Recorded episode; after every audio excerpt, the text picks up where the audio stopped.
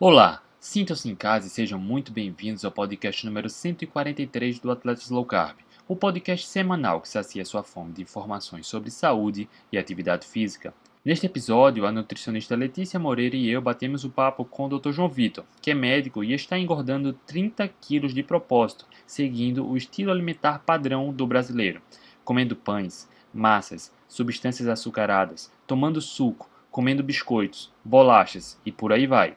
Em um mês já engordou 11 quilos e sua saúde física e mental já estão sofrendo. Ele comentou como está se sentindo e quais foram as pioras nos exames laboratoriais. Acompanhe os detalhes deste bate-papo agora. Olá, boa noite. Hoje, quinta-feira, 1 de abril de 2021, 8h30 da noite. Estamos iniciando mais uma live da Tassi Low Carb para falar de um projeto muito bacana, desafiador, que precisa de muita coragem. Doutor João Vitor, que está aqui com a gente, está no meio de um projeto que ele está engordando 30 quilos de propósito. A gente vai falar mais sobre isso. Doutor João Vitor, muito obrigado por ter aceitado o convite. Novamente, seja muito bem-vindo. Valeu, André. Valeu, Letícia. A última vez que eu vim aqui, eu estava um pouquinho mais magro, né? Oh.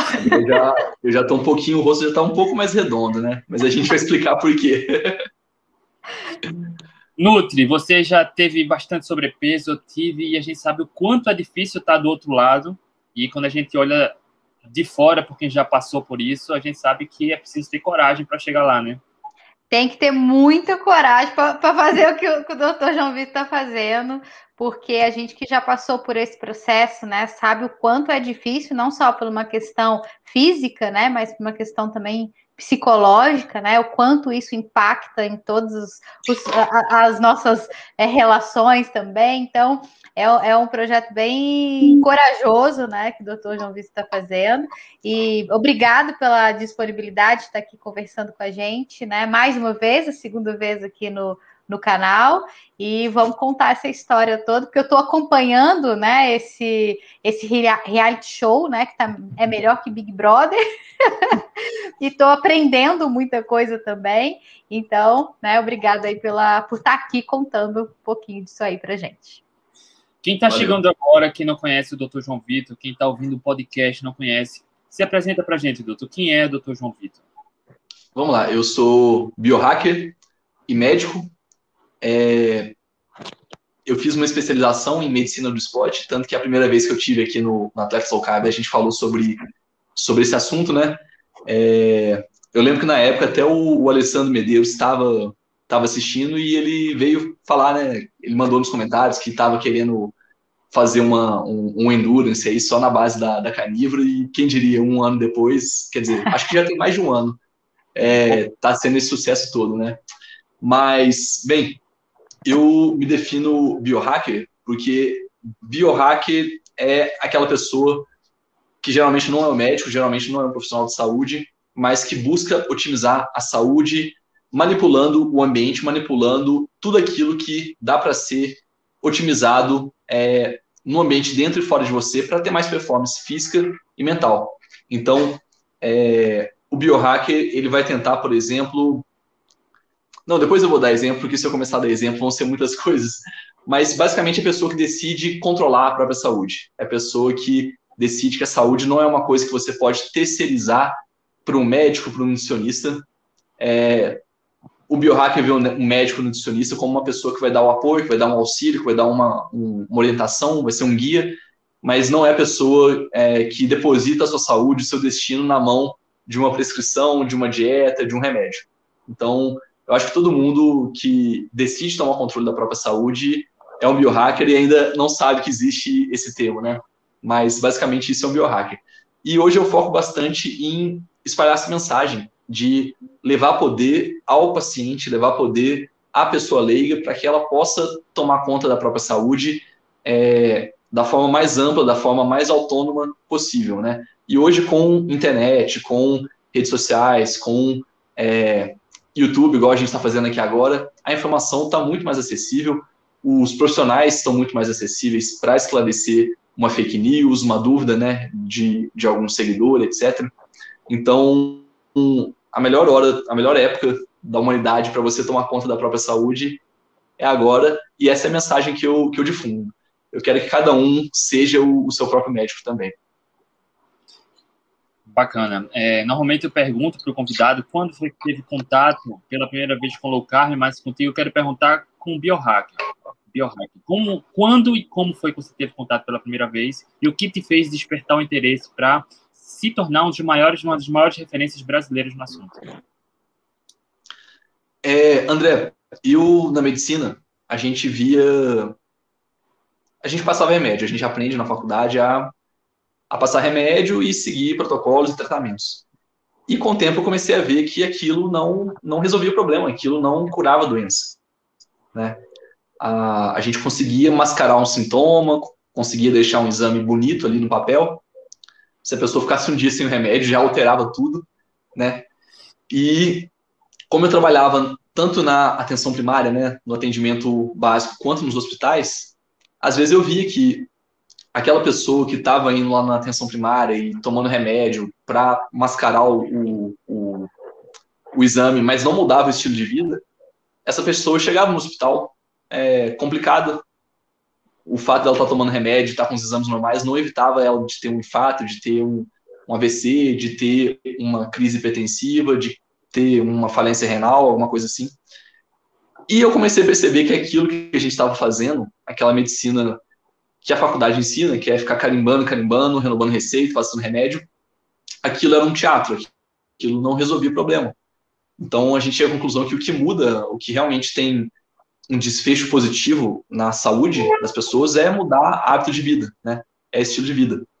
E uma coisa que eu, como médico, não, não focava nisso, porque eu não tinha aprendido a falar sobre estilo de vida, alimentação, sono, atividade física com os pacientes.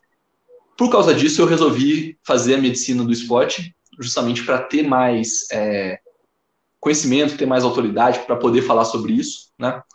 É, sair um pouco da medicina da doença e ir para uma medicina que, que previne, para uma medicina mais é, proativa, né? E, com o tempo, eu cheguei à conclusão que, mesmo fazendo isso, nada ia mudar se a pessoa, o paciente, não entendesse que ela é 100% responsável pela saúde dela. Isso foi uma coisa que os médicos estragaram ao longo do tempo. Os médicos apagaram essa chama nas pessoas, porque a pessoa chegava no médico com uma, uma demanda, uma dúvida, uma curiosidade sobre o exame, e o médico já dava uma patada, já falava: não, é isso mesmo, faz é, ah, procurei isso no Google. Não, você está errado, você não tinha que ter olhado sobre isso no Google, não, faz o que eu estou mandando. E com o tempo isso foi ficando comum, né? Até o ponto em que a maioria das pessoas chega no médico e se não recebe um remédio fica indignado, né? Eu, não, eu cheguei aqui no médico, eu tenho que sair com uma receita, com um remédio. É, quantas vezes eu já falei para um paciente aqui, é, a gente vai ter que diminuir o pão, o açúcar, o arroz, o macarrão, porque você está com insulina alta, está com glicose alta. Daí a pessoa vira para mim, ah, doutor, mas não tem remédio para isso, não? E daí eu tenho que explicar, tem remédio, mas o remédio é, é uma é um teatrinho, assim, a gente vai fingir que tá bonito no seu exame de sangue, vamos fingir que você vai fingir que vai ficar tranquilo, eu vou fingir que você está sob controle, mas não vai funcionar. Só que a pessoa tem essa questão, ah, mas eu quero um remédio para isso, eu quero o caminho mais rápido. Porque a medicina, nos últimos 120 anos, condicionou a, as pessoas a quererem um remédio para tudo, né? Para tudo tem um remédio, tem um tratamento, tem um procedimento, tem uma cirurgia, mas para que chegar a esse ponto de precisar de um remédio, precisar de uma cirurgia, precisar de um procedimento, né? Então, por causa disso, eu, eu falei, não, é, ainda que a gente avance muito na medicina, avance muito na, nas tecnologias, na longevidade, hospitais, enquanto a pessoa não se sentir responsável pela própria saúde, ela não entender que aquilo ali é, é 100% responsabilidade dela, que ela não pode terceirizar, que ela não pode fazer o que ela quiser, e depois que der problema o médico resolve. Não, não é assim que funciona. Quando as pessoas perceberem isso, daí sim a saúde no mundo vai começar a melhorar. Porque hoje o que, que a gente vê? A gente vê um colapso do sistema de saúde mundial e não é por causa de pandemia, não é por causa de Covid. A Covid só acelerou esse processo, mas isso é uma coisa que já ia acontecer, porque é uma medicina que vai ficando cada vez mais cara, seja SUS, seja particular, seja o, o os Estados Unidos tem o melhor sistema de saúde do mundo, apesar de ser privado, seja a Inglaterra, o Reino Unido, que tem o, o Sistema Nacional de Saúde, que é o melhor de saúde pública do mundo, todos estão sobrecarregados, todos estão com problemas de custo de financiamento, porque é uma medicina que vai ficando cada vez mais cara, porque você espera a pessoa precisar de uma UTI para aí sim intervir. Ideia diária de UTI é 5 mil reais, 10 mil reais, é, em vez de, sei lá, olhar a alimentação dela 10 anos antes, 20 anos antes, para ela não precisar ir parar numa UTI no futuro, né? Só que não, você faz uma medicina baseada só em exame, baseada em procedimento, baseada em UTI, baseado só em apagar fogo, e ela vai ficando cada vez mais cara por causa disso. E vai colapsar, né? Tá colapsando agora com Covid, mas a culpa não é da Covid. A Covid é só um sintoma de uma coisa assim, né? Ela pegou uma, uma humanidade que já estava doente, que já estava inflamada, que já estava obesa, pegou um sistema de saúde que já estava quebrado e foi a, a gota d'água ali, né? Enfim, basicamente eu cheguei à conclusão de que eu tinha que incentivar as pessoas a serem biohackers, a serem os próprios médicos, por mais que essa seja uma ideia. Estamos aqui, doutor. Estamos aqui. Sério? O meu travou. Que legal. Travou? Estamos te escutando. Não, vocês estão me escutando, estão me vendo, né? Uhum, sim. Eu fiquei perguntando, pô, quanto tempo será que eu tô falando sozinho aqui? Não. Mas beleza, que bom. É só a minha tela que travou aqui. Uhum. É... Até perdi onde eu tava. Mas. Falou que tá. Na, na medicina, essa é uma ideia que enfrenta muita resistência, né? Como assim você vai falar para um leigo que ele pode ser seu próprio médico? Então, isso é uma coisa que dentro da medicina eu ainda encontro muita, muitas críticas por ter esse discurso, né, de empoderar o paciente, mas, sinceramente, me critiquem, eu não estou nem aí. Eu tenho muita convicção de que isso faz bem para as pessoas, isso vai ser bom para o mundo, para o sistema de saúde. Então, eu incentivo cada um a ser seu próprio médico, a ser um biohacker, a fazer experimento com a própria saúde. E, é claro, experimento é, dentro de um, de um de uma sensatez, dentro de uma. É, você não vai injetar nada no seu corpo, você não vai fazer um experimento muito. Mas o experimento é uma low carb, é um jejum, é fazer atividade física de manhã em vez de fazer à noite, ver se isso vai melhorar seu sono. São pequenas intervenções que você faz na sua rotina para melhorar a sua qualidade de vida de uma forma geral. Perfeito. Isso não é chocolatado, não, né, doutor? Não, já bebi dois copos de Coca-Cola mais cedo ali. ah, doutor, você está falando, a, a, incentiva as pessoas a terem o controle da própria saúde. E muitas pessoas não têm consciência do estado da saúde que elas têm, na grande maioria dos, das vezes, é por conta delas. Só que tem pessoas que elas são reféns do que veem, do que leem, né, de que de, dizem que é, é é normal ou é recomendado ter uma dieta equilibrada, comer de tudo um pouco, e acaba achando que precisa comer macarrão, precisa comer açúcar. E essas pessoas que acreditam que estão fazendo certo, como mostrar o caminho mais, uh, mais natural, mais, mais saudável para nós humanos em relação com a comida? Beleza, gente. Eu, eu só abri o YouTube aqui no celular, porque vocês estão travados para mim até agora, então eu eu vou deixar o YouTube aqui só para. É, para eu saber que, que realmente não está travado. Beleza. É... André, eu não, não peguei tudo que você falou, porque eu estava abrindo o YouTube aqui para garantir. Mas é... você perguntou assim: o que, que a gente pode.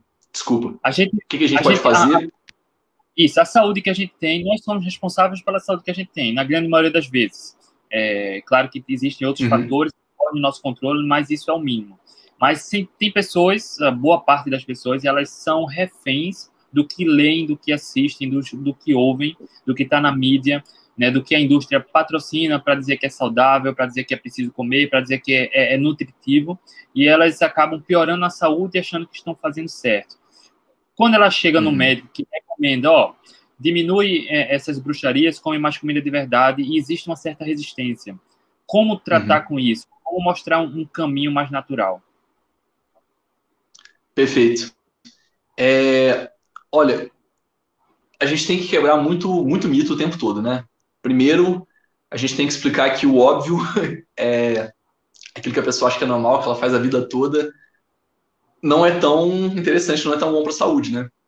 Então, algumas pessoas já têm um grau de, de, de, conhecimento sobre isso. Então, quando a gente fala do pão, a pessoa já fala: é, não, o pão realmente eu evito eu tiro o miolo, porque o miolo faz mal, né? É... É, a, a, pessoa que fala que tira o miolo já, já tem Aqui, um... Eu, eu prescrevia muito pão sem miolo. o Não, meu é passado me condena.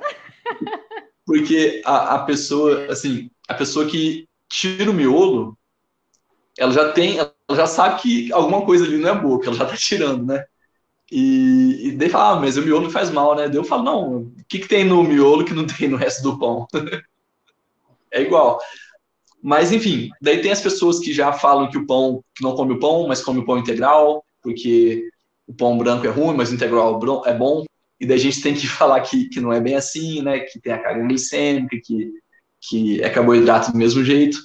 É, mas eu acho que é um, é um trabalho, assim, de de construindo essa ideia no subconsciente, no imaginário da população. Então, assim como eles fizeram um trabalho negativo, construindo a imagem de que gordura é ruim, de que carne é ruim, de que colesterol vai te matar, é, que o ovo é proibido, a gente tem que mudar agora é, e falando, não, gente, peraí, vamos fazer um, um racional aqui.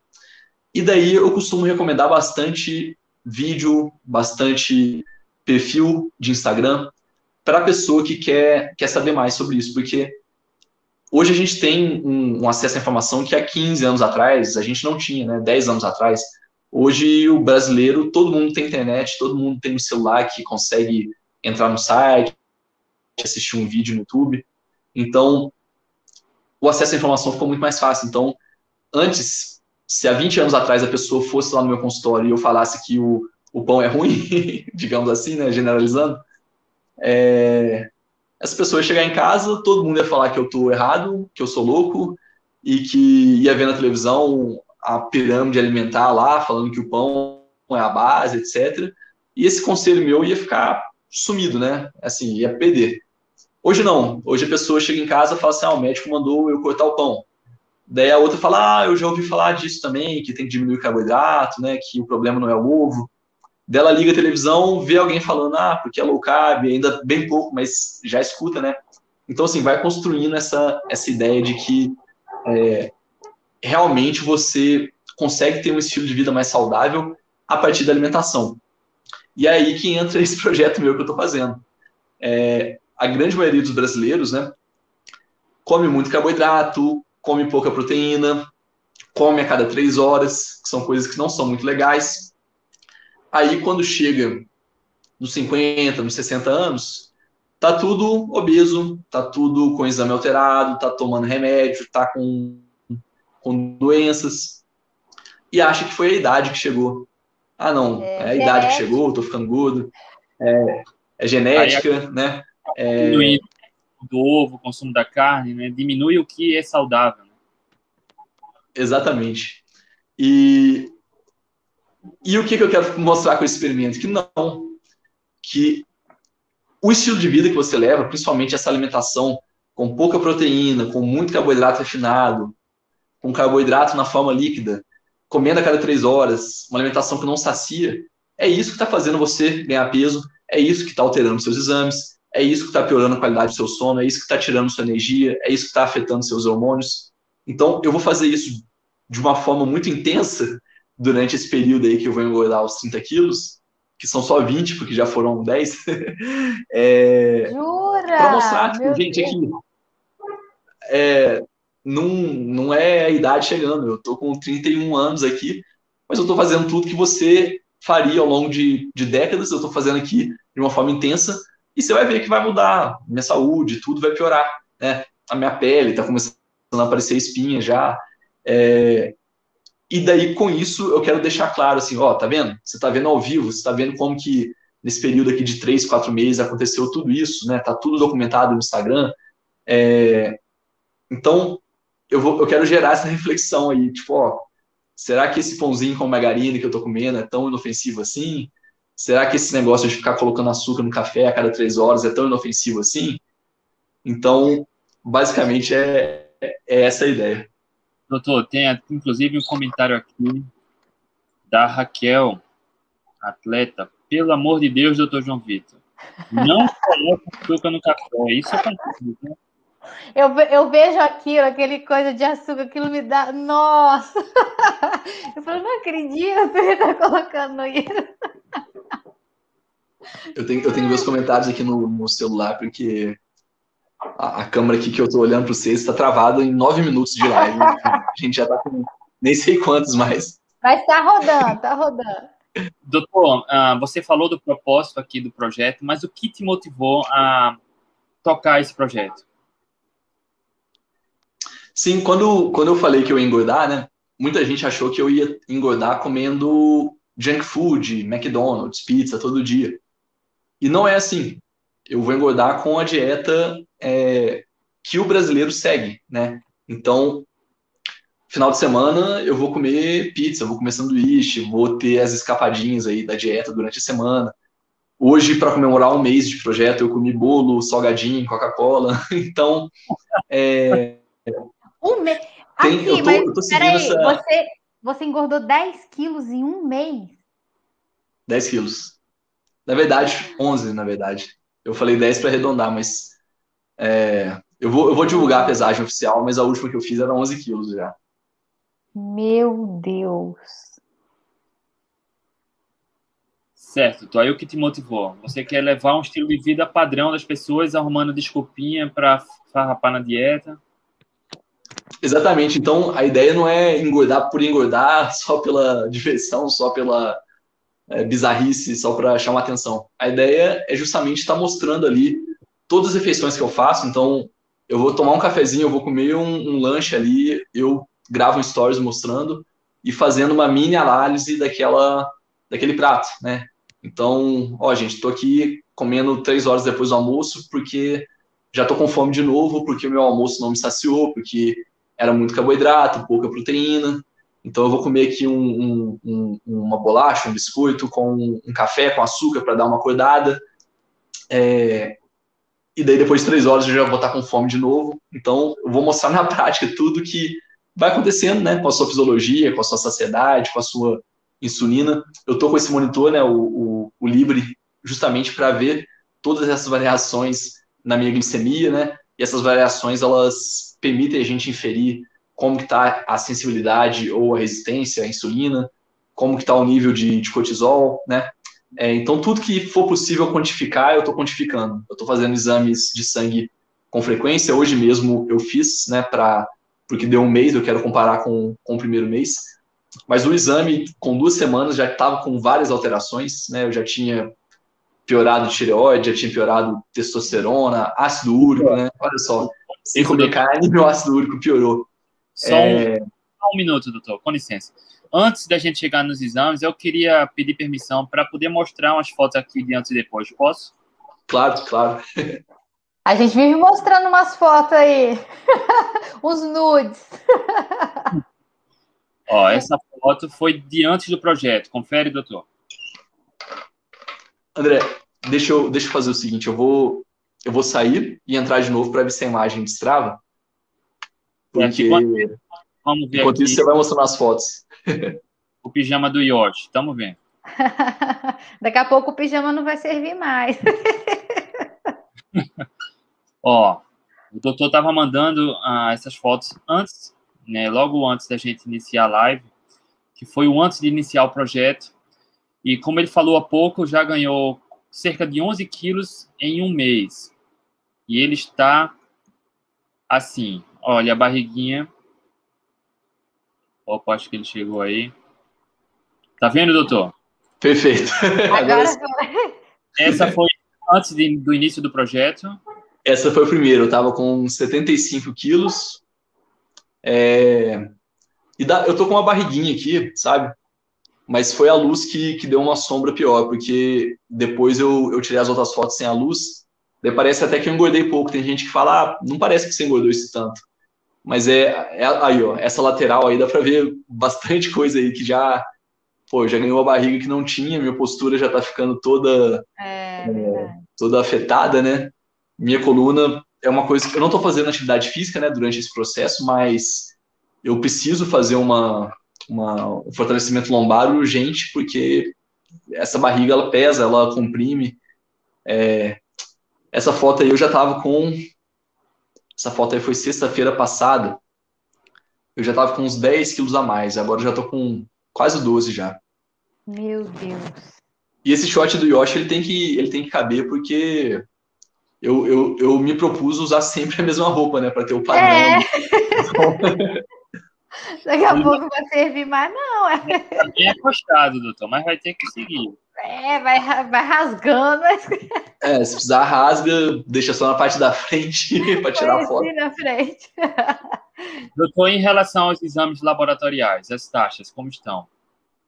Então, eu fiz vários exames no dia zero, né, no dia que eu comecei. É, e daí estava muito interessante, tinha muito exame ali que estava muito legal, então a insulina estava 3.3, né, um valor super baixo, um valor super significa que, pô, 3.3, meu corpo estava dando conta de manter minha glicemia legal com uma insulina baixa, né?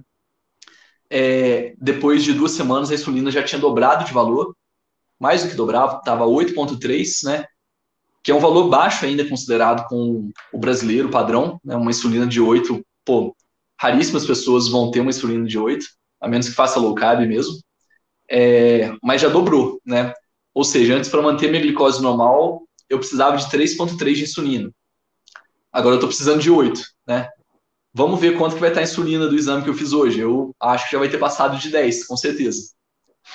É, um exame que mais alterou, além da insulina, foi a testosterona também. A testosterona é um hormônio que é importante né, para homem, para mulher, não é só de homem, é, mas é um hormônio que no tecido adiposo, principalmente em homens, ele é transformado em, estrógeno, estradiol. Então, quanto mais gordura eu tiver, mais vai ter ação da aromatase para converter a testosterona em estradiol e mais é, estrogênio que eu fico. Eu fico um homem estrogenizado, digamos. Então, a minha testosterona baixa, então isso vai se refletir num é, uma maior dificuldade para manter a massa muscular e ao mesmo tempo eu vou estar com algumas características é, femininas se desenvolvendo. Por exemplo, a ginecomastia, né? Então daqui a pouco eu vou estar precisando de um, de um sutiã, alguma coisa do tipo aí, porque, porque realmente. E é engraçado, né? Uma coisa que eu, eu ainda não divulguei no Instagram, mas é a composição corporal. Né? Eu fico falando só o peso. Às vezes o meu peso não sobe muito de uma semana para outra, mas se você olhar a composição corporal, eu pedi muita massa magra e ganhei muita massa de gordura. Então, é interessante você ver, né? Às vezes a pessoa ah, tem, tem a, a impressão de que engordar ou emagrecer é perder peso. E não é perder o peso, é mudar a constituição corporal, né? Então, às vezes eu tô é, eu não tô ganhando peso, mas eu tô engordando mesmo assim, porque eu tô trocando massa de gordura, massa de músculo por massa de gordura, né? Então, isso está acontecendo muito comigo. Eu estou notando que o peso, às vezes, não está mudando tanto, mas eu me olho no espelho, eu já não reconheço mais meu corpo. Porque eu estou trocando constantemente músculo por gordura por uma série de motivos, né? Não estou treinando, testosterona ficando baixa, estou comendo pouca proteína, então eu não estou tendo matéria-prima. Tamanho da palma da mão, né? Aquela, aquele bifinho do tamanho ah. da palma da mão. É, quando, quando muito é um bifinho ali do tamanho da palma da mão, 80 gramas. É. E o resto do prato é arroz e feijão. E eu tô rindo porque eu já prescrevi muito. o pão sem miolo e o bifinho do tamanho da palma da mão. Mas é, seja, é, o... né, é, coisa que a gente, né, como profissional, nós nutricionistas, nós aprendemos isso na faculdade. É. E, e assim, a, a, a, gente já trouxe aqui, né, o, o. Não foi o Felipe, não, foi o Henrique Altran com o Léo, né? Para falar dessa questão da, de como é que está o ensino da nutrição, é o mesmo. Então, ou seja, a, a ciência da nutrição ela está evoluindo, mas o ensino não, não evolui. Então, ou seja, coisas que eu aprendi na faculdade, que hoje eu tive que sair da caixinha e aprender que para melhorar a saúde precisa aumentar a, a, ingesta proteica, aí você vê, né? Ainda é feito esse tipo de, de ensino na, na faculdade, né? Então, ou seja, você está demonstrando também que a nutrição precisa de uma reciclagem nesse sentido, né? Dessas orientações que esses profissionais estão sendo formados agora, né? Sim, e o, André ele perguntou, né, onde que eu descobri o biohacking, mas a low carb, né, eu descobri, foi o que moveu a estudar mais low carb, foi na minha pós-graduação de medicina do esporte, teve um módulo de nutrição esportiva, e daí tinha uma professora xingando a low carb em plena aula, e, e citando nominalmente o Dr. Souto, e xingando o Dr. Souto, e daí eu fui atrás, falando, gente, mas espera aí, vamos ver o que é essa tal de low carb, né? E desde então, não, não, tem, não tem mais volta, né? É, mas é uma coisa que a gente tem que questionar, Letícia, e a gente tem que ter até muita coragem, né, para sair da caixa, para é para aceitar que aquilo que você estudou ali durante anos era uma bobagem, era um teatro, era uma. Porque você começa a ver na prática que você começa a aplicar aquilo que você aprendeu na faculdade e aquilo não, não resolve, não dá resultado, não melhora a vida do paciente, né? Então você tem que ter muita, muito desprendimento, muita valentia para falar, ó, oh, gente, é, valeu pelo que eu aprendi, mas eu preciso ir além, isso aqui não está resolvendo o problema da, das pessoas que eu quero ajudar, né? E, e é engraçado que eu, eu recebi uma mensagem no Instagram esses dias de uma nutricionista, Angélica, que eu consultei com ela 10 anos atrás. E dela tava falando que ela achou a dieta que ela tinha, ela tá acompanhando, né, esse meu processo, e ela ah, achou a dieta que ela tinha passado para mim há 10 anos atrás, né? E hoje ela é uma nutricionista low carb. Legal. e, e daí a gente deu risada, né, da, da, da granola, da sete colheres de arroz e, e outras coisas. Sete assim. refeições por dia. É. E, e que ela passou e, e, que ela viu que, que hoje ela está no low carb e, super super legal isso, né? Eu vou até a gente vai até marcar uma live mais para frente porque é uma reflexão, é um contraste interessante, né, para para fazer, tipo, a gente se reencontrando 10 anos depois dentro desse universo da nutrição, né? E, e os dois com o mesmo ponto de vista evoluído depois de 10 anos. Doutor, em relação a, a, Bacana, bacana, bacana demais. E a Nutri sempre relata também a, a, como era antes e depois, e ter humildade para reconhecer que é preciso mudar, que estava errado, isso também faz muita diferença, né? É. É, sobre os exames, além da glicose, insulina, testosterona, teve mais algum, algum marcador que você notou diferença significativa? Vamos lá, eu tô, eu tô dispensando muito. E eu até me pergunto se isso não é um, um, um efeito já desse tanto de de carboidrato, de sono ruim que eu tô tomando, eu tô com uma dificuldade muito grande de, de focar nesse último mês. É... A tireoide foi um que, que tá alterando bastante e, e é um que me preocupa, porque tá alterando de uma forma consistente, né? Eu vou ver como que ficou o exame de hoje para ver se piorou ainda mais, mas a tireoide é, um, é uma glândula que sofre, né, em algumas pessoas, uma influência muito grande do, do glúten, e o glúten é o meu dia todo, né? Hoje, hoje é glúten direto, assim, toda refeição tem glúten. É, então, eu estou preocupado que possa estar tendo, sim, uma, uma agressão intestinal, aumentando a permeabilidade intestinal, aumentando a minha inflamação sistêmica, subclínica, e isso pode estar induzindo a criação de uma autoimunidade contra a tireoide. Então, isso é uma coisa que me preocupa muito, né? Desenvolver um hipotireoidismo, ou Hashimoto, alguma coisa, que inclusive é uma doença que cada vez está mais prevalente. Né? É, quando a doença de Hashimoto foi descrita pela primeira vez, era uma doença rara, pouco comum, e que só existia basicamente em mulheres.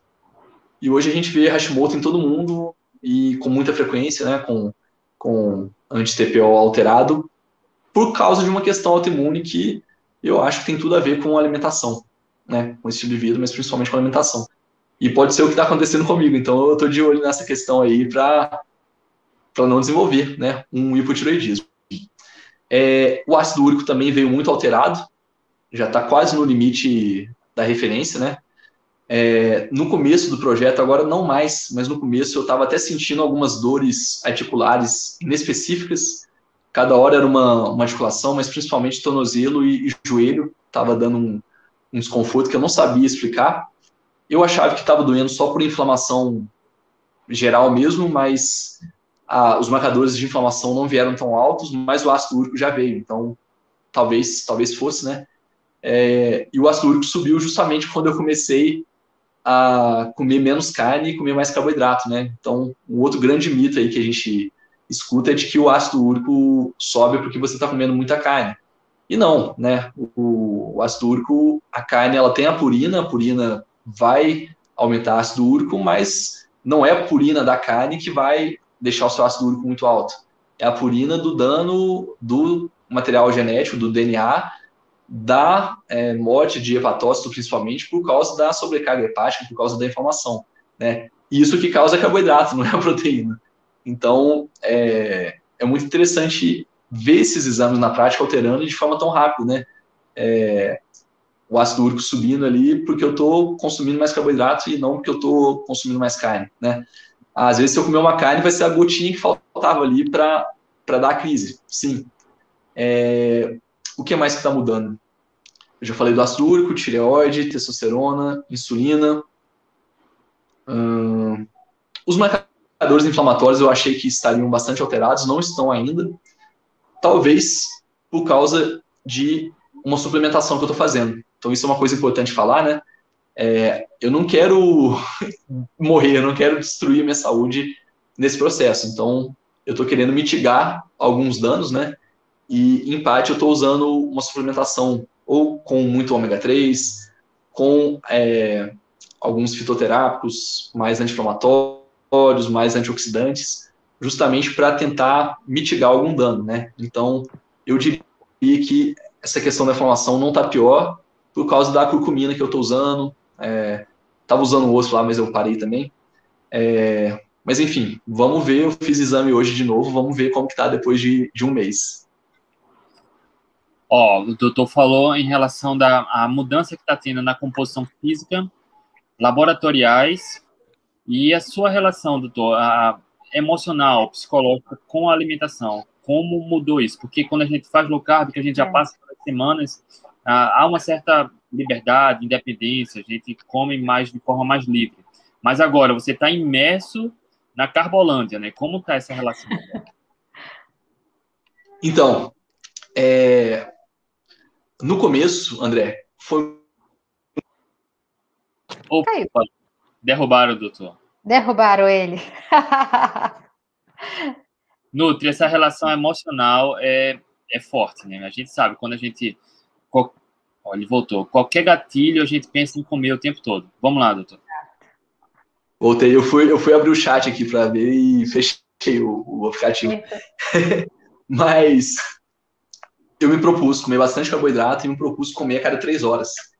E no começo foi muito difícil, muito difícil, porque eu vinha de uma dieta low carb, comendo duas vezes por dia, na maioria dos dias, e com todos os benefícios que isso traz, né? Com todos os benefícios que uma dieta low carb, fazer só duas refeições, a liberdade que isso te traz, né? E daí no começo foi muito difícil, porque eu esqueci de comer a cada três horas, porque é muito chato ter que comer a cada três horas, ter que planejar a refeição a cada três horas, ter que parar tudo que você está fazendo para ir comer, né? E três horas passa voando. Quando vê, já tinha dado três horas, eu não tinha comido. Então no começo foi muito difícil. Agora, agora não mais. Agora o meu corpo já pede comida a cada três horas. Então ele já pede um lanchinho, um snack. Sempre que eu vou na cozinha, eu abro o armário, abro a geladeira, para pegar alguma coisinha, beliscar alguma coisa. É, então, assim, eu já estou psicologicamente e fisiologicamente condicionado a esse padrão aí, que é a de comer a cada três horas, de comer carboidrato a cada três horas, né? Então, eu já estou notando que se eu fico muito tempo sem consumir o carboidrato, eu já fico mais, mais irritado, mais é, mais cansado, mais estressado, né? Então isso já é um sintoma de, de abstinência, na minha opinião, inclusive. Eu tô acordando com fome, uma coisa que eu tinha esquecido o que, que era, né? Acordar com fome é uma coisa que, poxa, é muito ruim se acordar com fome.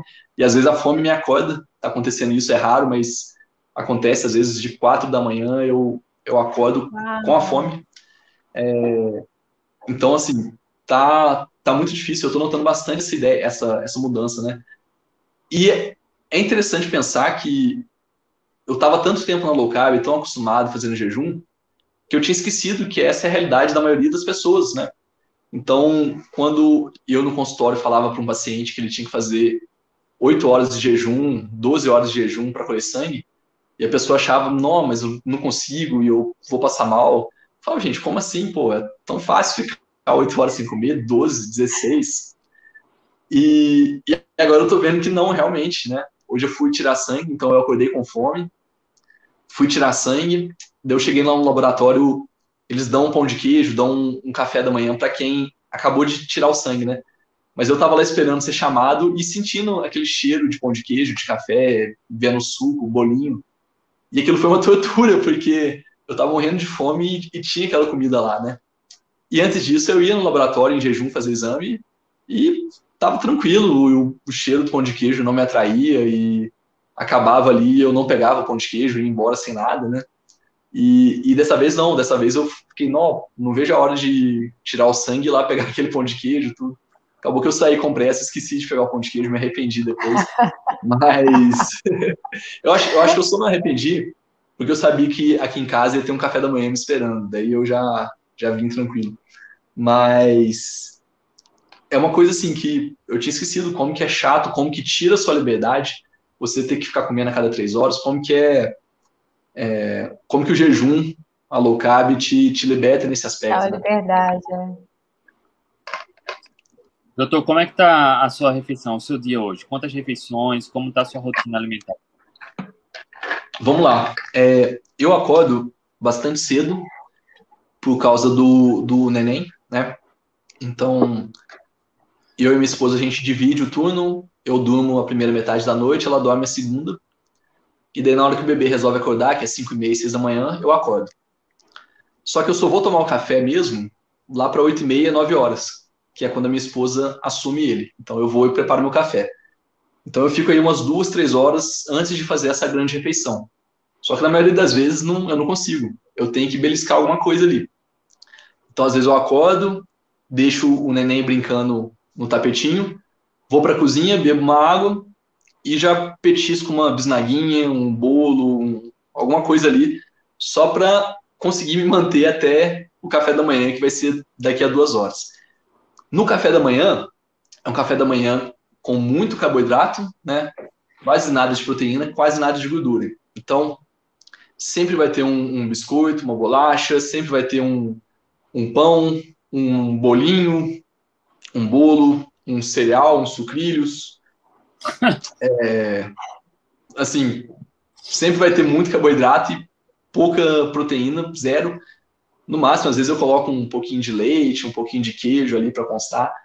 É, mas basicamente é, é, a refeição que eu faço que tem mais carboidrato. É puro carboidrato, basicamente.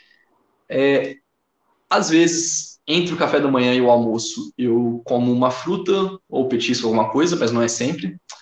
É, no almoço, é sempre um prato que sempre vai ter bastante carboidrato do arroz, do feijão ou de alguma outra leguminosa, né? Hoje eu, eu consumi arroz e lentilha. É, a lentilha que muita gente fala, pô, tem muita proteína, né? Mas é a proteína vegetal. É a proteína vegetal que vem com carboidrato junto, então já já vem ali no você já está comendo proteína que não é pura, é com carboidrato. É, e é uma proteína que não é muito biodisponível, né? E eu estou descobrindo isso da pior forma possível, com os gases. o meu corpo não está absorvendo tudo ali da lentilha, porque ontem e hoje está difícil. O cheiro está ruim, é, é complicado. É, e pensar que tem gente que come lentilha todo dia, né? O vegano, tudo. E eles vão falar assim: ah, mas, mas é só deixar de molho. Eu deixei de molho. Ficou 24 horas de molho a lentilha e mesmo assim não deu. Muito. Não ajudou muito, não. Mas assim, é muito carboidrato no almoço, né? E daí eu ponho ali uma carninha, um alface, um tomatinho picado, porque tem que ter uma salada, né? Mas basicamente é uma refeição que tem uma relação ali proteína-energia ruim, que não vai te dar saciedade, ainda que seja uma refeição muito volumosa, que tenha fibra da salada, que tenha feijão. Daqui a pouco eu já tô com fome de novo. E daí duas, três horas depois do almoço, eu já faço um lanche, que pode ser só um café com açúcar. Ah, eu esqueci de falar, o café da manhã também é com, com muito açúcar, né? É uma coisa que, que no começo era um, um crime, assim, e agora eu já tô até achando confortável, gostosinho ali. Mas eu já tomo café. Eu tomo café sem açúcar há 12 anos já. 13 anos. É, antes de fazer o low carb, eu já tomava café sem açúcar. E agora eu voltei para o açúcar e tá, tá complicado, assim. Foi engraçado que teve um dia desses aí que eu esqueci de colocar açúcar no café. E daí eu fui tomar um café e falei, não, gente, café é gostoso. Será que é outra marca ali que, que eu peguei e tudo? E daí eu fui ver, não, não é outra marca, não, é só o açúcar mesmo, que eu não pus. E, e eu tô notando que o café, ele tá perdendo o efeito nootrópico dele, né, da cafeína. Eu não sei se o açúcar, ele tá diminuindo a absorção de cafeína, como que tá influindo aí nesse metabolismo, mas tá, café virou, virou uma bebida, assim, não tem aquele efeito mais de, de melhorar o cognitivo, o foco. É, chega à noite, vai ter um jantar, né, e daí o jantar pode ser, às vezes é um lanche, então eu faço um sanduíche com pão integral, uma tapioca, às vezes é uma repetição do almoço, e às vezes eu peço um, um delivery, então um sanduíche, uma pizza, né, uma coisinha diferente, principalmente final de semana. É, nas refeições eu estou consumindo bastante suco, né? Então o suco é uma bebida que é muito traiçoeira, porque a maioria dos sucos é muito carboidrato, né? Muita frutose ali na forma líquida. Então uma coisa é você chupar uma laranja, outra coisa é você beber um suco de três, quatro laranjas, é totalmente diferente a, a, a carga de carboidrato ali, isso vai ter um efeito totalmente diferente no seu metabolismo, né? E, Doutor, e mostrar... tá, tá fazendo o pâncreas trabalhar bem aí, né? Tá trabalhando. o pâncreas, o fígado tá, tá sobrecarregado. E eu tô mostrando sempre que é um suco natural, um suco integral. Então, ou eu faço suco mesmo aqui em casa, espremo a laranja, ou eu compro aquele suco de, la, de caixinha, mas o suco integral, 100% natural, né, suco da fruta. E falo, ó, gente, não é porque é natural, não é porque é integral, não é porque não tem açúcar adicionado que, que é bom, que é saudável, né? Mas eu tô bebendo bastante suco. É, faço suco de limão às vezes. Esse sim é um suco bem low carb, né? Só que eu ponho açúcar, então deixa de ser low carb. e é igual o café. Eu sempre bebia suco de limão sem açúcar. Colocava o suco ali, meio limão, é, água, ou então água com gás. E, pô, uma delícia, né? Super gostoso. E tem um tanto de gente mandando mensagem: como assim, doutor? Você bebe suco de limão sem açúcar? Eu falei, gente, é igual café sem açúcar. Você acostuma depois, fica uma delícia, né? E, e o limão é um suco que eu considero aceitável, junto com, sei lá, um maracujá, acerola, kiwi, são sucos mais com pouco carboidrato, né? desde que você não adoce. então, é, exato. É, são, são coisas que eu estou fazendo, assim, que o brasileiro faz também, né, de ficar bebendo suco o tempo todo achando que está arrasando. Não, a coca não pode, mas suco, pô, normal, pode, à vontade. Um suco tem muito mais carboidrato, muito mais não, mas um suco tem mais carboidrato do que um copo de Coca-Cola, né, por exemplo. É, e daí eu faço essa refeição à noite, que não é uma refeição pequena, é uma refeição grande, né? Que é uma refeição que está afetando a qualidade do meu sono. Então, a gente sabe que a noite não é o melhor momento para você ter uma refeição grande, né? Mas eu faço e não está aqui, mas eu tenho monitorado a qualidade do meu sono com uma pulseira.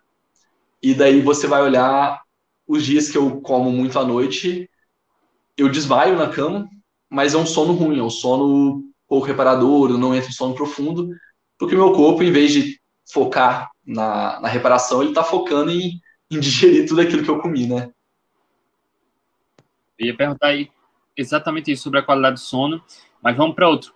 Antes da, desse projeto, ah, como era a sua glicemia antes, doutor? Obviamente, a gente sabe que pela low carb ela controla bem, mas agora, ela, ouvindo esse, esse diário nutricional, pelo amor de Deus, a, a glicemia deve viver no, no, espaço, né? Então, como é essa relação com hipoglicemia, nível de glicemia do antes e do agora? Perfeito. É, a glicemia, né, quando a gente mede a glicemia em jejum, ela, ela é importante, é um dado importante, mas ela não diz muita coisa, porque ela não fala como que está a nossa insulina, né? Muitas vezes a pessoa ali está com a glicemia boa, normal, mas o pâncreas tendo que trabalhar muito, tendo que secretar muita insulina para manter aquela glicose normal. Mas o que, que eu fiz? Eu usei esse monitor aqui de glicose dois dias antes de começar esse desafio. E daí a minha glicose era linda, porque mesmo depois de uma refeição, ela não passava de 100. Então, ela ficava ali baixa o tempo todo, às vezes chegava a menos de 50, né? O que em alguns casos seria considerado hipoglicemia. Tem gente que, se a pessoa não tem flexibilidade metabólica e a glicose dela está 50, ela vai desmaiar, vai ter uma hipoglicemia. Mas não, eu estava com a glicose 50 ali, mas com um metabolismo flexível, então tinha corpo cetônico também, não estava em cetose propriamente dito, mas tinha outro substrato energético que me mantinha acordado, me mantinha é, vigil, mesmo com uma glicemia de 45 ou 50. É, isso foi, isso era antes, né? Então, eu acordava, media a minha glicemia, a gente ia olhar a a gente ia olhar ali o gráfico da madrugada e era uma linha reta, assim. Era uma linha é, bonitinha, assim. Minha glicemia quase não variava durante a madrugada. Estável. É, muito estável. Agora, quando eu vou medir a minha glicemia, parece um, um, um eletrocardiograma, assim. Fica aquele tanto de, né? Porque você come, tem um pico glicêmico, daí tem uma hipo de rebote, cai muito, e daí depois tem um segundo rebote para subir, e às vezes fica a madrugada inteira daquele jeito por causa de um sanduíche, uma pizza que eu comi à noite. Ó, vamos medir aqui agora. Quem, quem me viu lá no Instagram, eu, eu acabei de beber um copo de coca, um bolo e um tanto de salgadinho. A glicemia ela tinha chegado aqui a, a quase 150, deu 144 depois ela caiu para 68, ou seja, ela caiu 70 pontos, né? De 144 para 68. E agora já está subindo de novo, ó, sem eu ter comido nada. Então, depois de uma refeição riquíssima em carboidrato, ela começa a entrar nesse, nesse, nesse esquema. Porque eu já não estou mais tão sensível à insulina quanto eu estava antes. Porque no começo da experiência, eu comecei essa temporada de engorda, esse projeto sanfona, comendo uma pizza numa live e bebendo coca. Durante a live, a, a glicose subiu, mas no outro dia de manhã ela já estava estável. Ela não ficou alterando durante a, a madrugada. Porque ela veio de um estado em que eu estava low carb, que a minha insulina estava baixa, que eu estava muito sensível à insulina. E agora não, depois de um mês, eu já estou ficando. Minha sensibilidade à insulina já está piorando, já estou ficando mais resistente à insulina. Então, cada vez mais o meu corpo vai ter que secretar mais insulina para tentar controlar a glicose e cada vez vai ser mais brusca, né, essa variação da glicemia, porque eu pedi a sensibilidade, eu pedi o ajuste fino que eu consegui fazer da minha glicose. Vamos ver onde isso vai parar no, nos próximos meses aí. Se vai virar um pré-diabetes, se vai virar um. Não sei, vamos ver. Nutri, o que a gente viu é exatamente o relato do Dr. João come muito carboidrato, glicemia lá em cima, aí aumenta muito a chance de hipoglicemia de rebote, mas as recomendações tradicionais são come mais carboidrato para evitar hipoglicemia. Exato. E é. a melhor abordagem é fazer o contrário, né? Diminuir carboidratos e isso é comum, né, Nutri? Exato, e é, é, engraçado porque às vezes as pessoas falam, eu tenho hipoglicemia, eu posso fazer low carb, né? A, a, a resposta é deve fazer low carb, mas as pessoas ainda têm isso, né? Que tem que diminuir a. É, tem que aumentar o carboidrato para não ter esse, essas, nesses picos aí de glicose. Então, é, é, é, são muitos mitos, né? São muita coisa que veio, né? Que está enraizada ainda na cabeça das pessoas. E, enfim, né? Quem tem esses problemas aí, tanto com, com diabetes, né? Ou hipoglicemia, a dieta mais indicada é a dieta low carb né? Que aí a gente está vendo, né? O, o Dr. João Vitor tem aí, né? Um pico de glicose, daqui a pouco cai de uma vez, né? Tem essas quedas aí, tem queda, fica com, com os valores de, da glicemia muito baixos, enfim, e isso é preocupante, né? Isso que, que ele tá há um mês, né? E, e, se a gente botar isso na questão da pandemia, né? Quando iniciou lá no ano passado, e eu tive muitos pacientes que aconteceram justamente isso, por toda uma questão psicológica, né? De, de não saber o que, que ia acontecer. Eu tive muitos pacientes que ganharam 10, 15 quilos em um, dois meses. Então, ou seja, basicamente, Isso aí que é uma experiência que eles não, não sabiam que estava fazendo experiência, mas olha o perigo que isso pode vir, né? Olha, olha o tanto de, de situações, né? De não só da glicemia, mas de todos os exames, como pode mudar isso por conta aí de um período muito curto. Né? Se nós formos ver aí 30 dias, ganhou 11, 12 quilos, mudou todos os exames, isso é um impacto muito grande para o corpo, né? Algo, né? É uma agressão muito grande para o uhum. corpo. Eu, eu, admiro muito, né? O doutor João está fazendo isso, é muito corajoso da, da parte dele, mas traz essa, esse lado científico, né? De você ensinar tudo isso, mas é uma, realmente uma agressão, porque muda tudo de uma hora para outra, né? Uhum. Tem aí uma mudança muito drástica só do que de fazer o que o que as diretrizes nutricionais recomendam hoje, né? Do que como as diretrizes nutricionais é, precisam ser, né? Mais uma vez, precisam ser revistas. A gente precisa mostrar cada vez mais. Óbvio, né? Às vezes eu fico, eu estou lendo aquele livro do açúcar, né? Do, do Gary Taubes, né? Eu leio aquilo e eu falo assim, meu Deus, né? A gente é um grão de areia no deserto, porque a indústria do açúcar é uma, uma indústria muito grande, né, com poder muito grande e, e, né, como já aconteceu aí com, com o Dr. João Visto, já recebeu uma notificação de uma, de uma indústria grande e tudo mais, né, como que a gente vai, vai ter voz, né, diante dessa, dessa grandiosidade que é a indústria, né, da alimentícia e também da grandiosidade que é a indústria farmacêutica, né? Então, às vezes eu fico lendo ali e eu falo, eu não quero ser pessimista, né? Eu quero ser otimista, mas a gente precisa informar, né? Para as pessoas saberem que como o impacto de uma alimentação a curto prazo pode fazer aí para a saúde. Sim. E eu, eu faço paralelo com o cigarro, né? Foram décadas assim para o cigarro realmente é. assim ter conseguido ser banido, mas tem, tem alguns livros sobre isso que conta a história da, das estratégias da indústria do cigarro, né? Mas assim, começou na década de 40, 50, né, os primeiros estudos comprovando de forma é, como que fugiu a palavra, isso está sendo muito comum durante esse processo. Eu estou esquecendo palavra, tudo, mas de forma muito convincente ali de que o cigarro fazia mal e não, não continuava fumando em avião, continuava fumando pé de criança. E daí passou a década de 50, 60, 70, 80. Na década de 80, eles já conseguiram fazer alguma coisa, na década de 90, mais.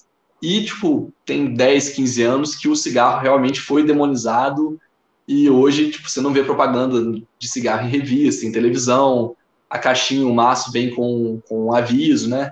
É, ou seja, fuma realmente quem quer, quem e não tem um fumante que não sabe que aquilo faz mal, né? Então a pessoa está fumando bem consciente daquilo que ela está fazendo para o seu próprio corpo. É, a pessoa pode ser a pessoa mais simples do mundo, ela sabe que o cigarro está afetando. Mas isso foram décadas de trabalho desde o primeiro estudo Exato. que comprovou, né?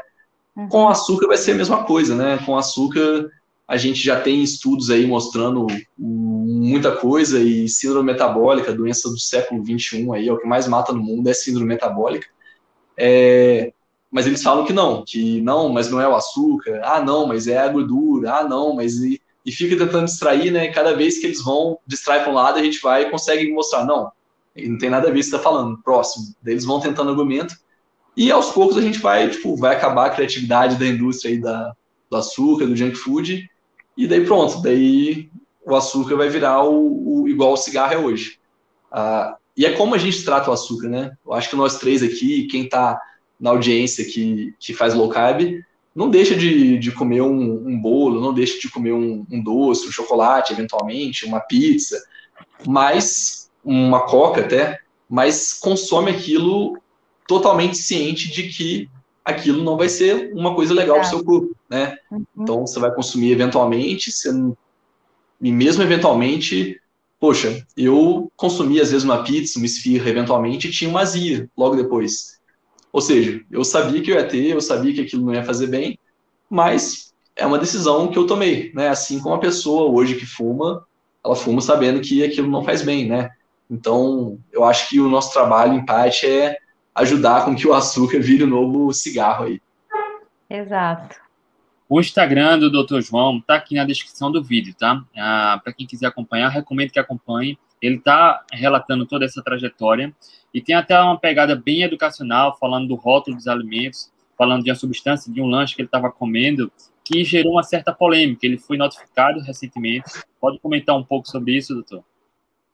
Sim, é, eu estava, desde que eu comecei, né, eu, eu vou comendo e mostrando tudo, e eu vou mostrando o rótulo, né, de todos os alimentos ali que eu, que eu consumo para mostrar que de saudável não tem nada. Então, eu pego um, um, um, biscoito, uma bolacha, um cereal, uma margarina, e daí tá lá no rótulo, não, porque é bom, porque é saudável, porque tem não sei quantos nutrientes, porque é energia para você e etc. Ou para sua criança, para seu filho, né? Tem muita publicidade voltada para os pais, né? É... E daí você vai ver o rótulo, pô, é... energia. De onde vem essa energia? Puro açúcar. o primeiro ingrediente é o açúcar, né? Tem um cereal que tá lá, não, nosso primeiro ingrediente é farinha integral. Daí você vai ver lá, ingredientes, farinha integral, açúcar. É, então, assim, são, né, são coisas bizarras. E de tanto eu ficar lendo o rótulo, as pessoas estavam me avisando, ó, oh, doutor, não fica mostrando a marca, não. Pode ser, eu já vi gente sendo processado por causa disso, etc. E, e daí eu recebi uma, uma notificação, não é um processo ainda, né? Eu falo que é processo, mas pode virar um processo. Uma notificação extrajudicial, que é meio que um, um comunicado não oficial, assim, né? Da empresa, de uma empresa aí que eu mostrei, que eu mostro, que eu não vou parar de mostrar, é, falando que eu tô, eu tô difamando, que eu posso atrapalhar as vendas do produto, que o produto é feito dentro dos padrões de qualidade, que o rótulo está dentro da lei, que não tem nada de errado ali no rótulo. E a questão não é, tipo, se está dentro da lei ou não, se o produto. É, eu estou lendo o que está escrito ali, estou explicando o que, que é cada um daqueles nomes difíceis que tem ali no rótulo e estou mostrando algumas estratégias que eles usam ali para tentar fazer, fazer parecer que aquilo ali é saudável, né? Então, sei lá, óxido de zinco. Você já ouviu falar óxido de zinco? Não. É um é um antiumectante.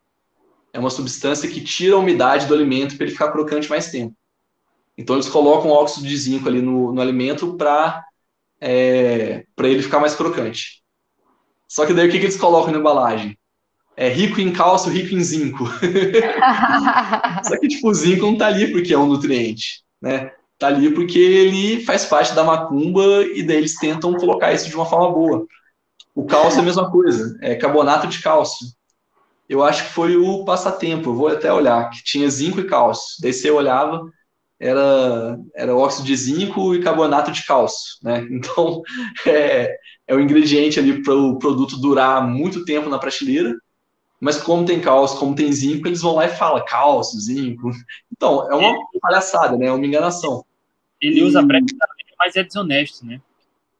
É, sim, é, é desonesto. Eles tentam vender como nutriente, saudável, né? Ainda mais o zinco, né? Que agora, com o coronavírus, saiu aí o zinco, imunidade, ionóforos, etc. É, e eu tô falando isso, né? E daí uma indústria aí ficou, ficou incomodada, né? E não é nada oficial, eles não, até onde eu sei, não tem nenhum processo na minha direção. Eles pediram só para eu parar, para eu retirar o que eu já tinha postado e que eu fizesse uma retratação, né? Que é basicamente falar, ah, desculpa, eu tô errado, não é bem assim, retiro o que eu disse, era isso que eles queriam. E eu falei, não, não vou fazer, e se vocês quiserem comprar essa briga, é, vamos lá. E daí eu coloquei o post lá e perguntei, gente, se a gente comprar essa briga você tá do meu lado? E daí teve mais de 1.200, 300 comentários lá. É a primeira vez na história que eu não consigo ler os comentários de um post que eu faço e, e eu vou querer responder todos, mas eu acho que não vai dar. Eu sempre respondo todos os comentários, mas ali vai ficar difícil. É, e eu fiz esse post aí justamente para mostrar para essa multinacional aí que, pô, vocês querem comprar essa briga? Porque se vocês quiserem comprar, tem mil pessoas do meu lado aqui dispostas a fazer barulho e a viralizar. E se vocês derrubarem minha conta, vai ter a conta deles para repostar as coisas que eu mandar. É... Então, assim, já ficou dado o aviso aí. Vamos ver se essa, se essa notificação vai adiante. Eu vou ter que responder ela é, via uma contra-notificação, né? Então, o, o, advogado, eu vou conversar com ele esse final de semana, a gente vai, vai ver o que, que faz. Eu estou até pensando em em tirar print dos comentários e mandar para eles aqui, ó, olha aqui o que está acontecendo. Mas o recado é esse, assim, tipo, não, não tente nos calar, sabe? Se você quer que eu pare de falar do seu produto, melhore esse rótulo, deixe de, de, de ser canalha, né, falando que zinco tá ali porque é um nutriente, na verdade é um antiumectante, e... Ou então tira o produto do mercado, que daí eu paro de falar dele também. Mas do contrário, a gente continua. Doutor, o objetivo do, do seu projeto é engordar 30 quilos, alcançar os três dígitos, né? 100 quilos. Isso. Quando chegar lá, como vai ser o, o, qual vai ser a próxima etapa? Então, quando eu chegar lá, vai ser a parte mais legal, eu acho, que vai ser a parte de emagrecer, né? Então, assim como eu estou mostrando tudo que eu estou fazendo para engordar, eu vou mostrar tudo que eu estou fazendo para emagrecer. E nessa hora eu vou querer que mais pessoas ainda estejam acompanhando, né? Porque tem muita gente me acompanhando porque olhando meus stories, tudo, porque tá engraçado, porque virou um reality mesmo, né? Mas eu acho que a parte mais interessante mesmo, e é quando eu vou querer mais pessoas é, me acompanhando mesmo, assim, e, e, fazendo junto comigo, é essa parte de emagrecer. Então, vou começar com, com low carb, com jejum, né? Emagrecer, gente, eu já pesei é, 100 quilos antes, né? É, então, somos, somos três aqui. E, e eu já fiz esse processo de emagrecer. E emagrecer não é um sofrimento, emagrecer não é um bicho de sete cabeças, desde que você faça do jeito certo, né? Emagrecer pode ser difícil se você for fazer aquela dieta tradicional de comer a cada três horas, emagrecer comendo muito carboidrato. Você tem que ensinar o seu corpo a queimar gordura se você quiser emagrecer, né? Então, primeiro, você não vai emagrecer se tiver com insulina alta você não vai emagrecer se você não tiver um metabolismo basal um pouco mais, mais alto. Então, a gente vai ter que começar a fazer um, algumas coisas, algumas intervenções para ensinar o meu corpo a queimar gordura no modo automático. Então, a primeira delas é deixar a insulina mais baixa. Como? Fazendo low carb, fazendo jejum. É, outra coisa é aumentar o meu metabolismo basal. Como? Aumentando a minha massa magra, né? Ou fazendo um, um exercício aí, um HIIT, que vai ter um EPOC alto é, ou até fazendo uma caminhada em jejum para estimular a flexibilidade metabólica para o meu corpo reaprender como que queima gordura. Então são pequenas intervenções dessas que você faz, né? É, ter uma dieta low carb para ter muita saciedade, comer bastante proteína para ter bastante saciedade. É, o jejum também ajuda na saciedade. É até perigoso às vezes porque você acaba comendo de menos, né? É. É, e daí fica muito hipocalórico até. Mas não é difícil, são pequenas intervenções, pequenas estratégias aí que você faz, você ensina o seu corpo, e daí uma vez que o seu corpo já está te ajudando, é questão de tempo. Algumas pessoas vão ter, vão levar mais tempo, algumas pessoas têm que perder menos, vão levar menos tempo, né? Mas uma vez que você ajustou essas engrenagens, as coisas vão acontecendo, você vai comendo bem, você vai ficando saciado, você não sente fome, e você emagrece. É claro, tem que ter um pouquinho de disciplina, né?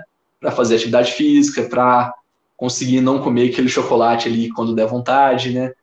Mas a ideia é essa, não não estou escondendo o método que eu vou utilizar para ninguém, né? É, tem muita gente falando, ah, para você vai ser fácil porque você é jovem, porque você já era magro. E não é que vai ser fácil. O método é o mesmo, né, para cada um. É questão de você ensinar o seu corpo a queimar gordura e daí vai ser mais rápido ou menos rápido, mas difícil vai ser para todo mundo, assim vai, o método, o caminho é o mesmo para todo mundo, né? Doutor, tem como dar um spoiler como vai ser essa Páscoa? Olha, eu, eu, eu ia fazer né, um, uma compra de ovo de Páscoa e a minha esposa não deixou, porque ela falou, não, ovo de Páscoa é, é para otário, é para gente boba que vai pagar 100 reais ali no quilo. Daí ela não deixou comprar ovo, mas eu queria o ovo por ser ilustrativo, né? Porque eu tô fazendo todo esse show, então o ovo ia ser ela falou, não, você não vai, você não vai dar esse lucro aí para a Lacta, não. É, compra chocolate. Daí comprou um tanto de chocolate de barra mesmo, né? Que daí é, é sei lá, cinco vezes mais barato, né? O chocolate de barra custa 20 reais o quilo, o ovo custa 100 reais o quilo, né? Mas eu queria um ovo ali para ilustrar, mas não vai ter ovo não. Mas chocolate vai ter bastante, já tá, já tá estocado aqui. o problema é que eu até, eu até já abri uma embalagem ali de bis que nem poderia. Muito bom. Doutor, já chegou a nossa hora aí. Só a última pergunta, doutor. Você ah, já teve os, 100, os terdísteos acima dos 100 quilos, e a gente sabe que, pelo menos pelo que eu penso, a parte mais difícil do emagrecimento é a nossa relação emocional com a comida. Não é uhum. sentir fome, não é comer sempre estar saciado, mas essa dependência que a gente sente de estar comendo o tempo todo, essa rotina que a gente cria. É, você, como você vê essa parte do emagrecimento quando chega lá, já que você já passou por isso? Ou se imagina qual vai ser a parte mais difícil? Como será no emagrecimento? Eu acho que a parte mais difícil vai ser essa de do começo mesmo, né? De voltar a fazer refeições mais espaçadas e com menos carboidrato.